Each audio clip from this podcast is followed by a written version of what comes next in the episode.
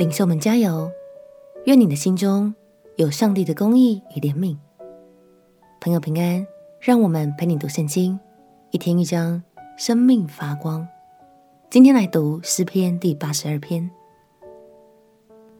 有些诗篇读起来，也许你会觉得奇怪，这位诗人怎么会知道上帝说了哪些话呢？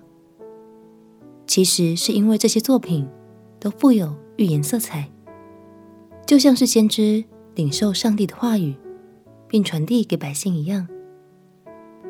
今天要读的这首诗以公义为主题，诗人强调上帝的手中有公义好怜悯，但世上的审判官却并非如此，令人感到惋惜。让我们一起来读诗篇第八十二篇。诗篇第八十二篇：神站在有权力者的会中，在诸神中行审判，说：你们审判不秉公义，寻恶人的情面，要到几时呢？你们当为贫寒的人和孤儿伸冤，当为困苦和穷乏的人施行公义，当保护贫寒和穷乏的人，救他们脱离恶人的手。你们仍不知道，也不明白，在黑暗中走来走去，地的根基都摇动了。我曾说，你们是神，都是至高者的儿子。然而，你们要死，与世人一样，要扑倒，像王子中的一位。神啊，求你起来审判世界，因为你要得万邦为业。在诗的一开头所提到的诸神，指的是世界上握有审判大权的领袖、法官和执法人员。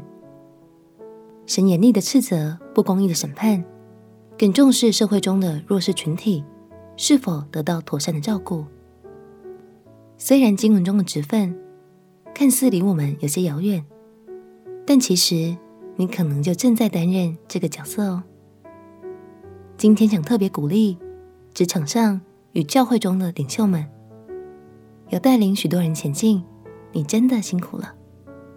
让我们彼此提醒，在团队中能以合神心意的方式来做判断，在持续迈进的同时，也能善尽社会责任，成为照亮黑暗的一盏灯。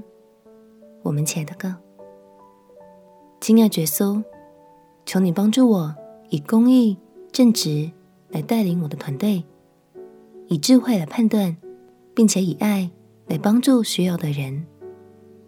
祷告奉耶稣基督的圣名祈求，阿门。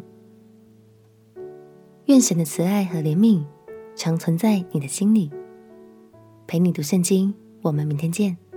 耶稣爱你，我也爱你。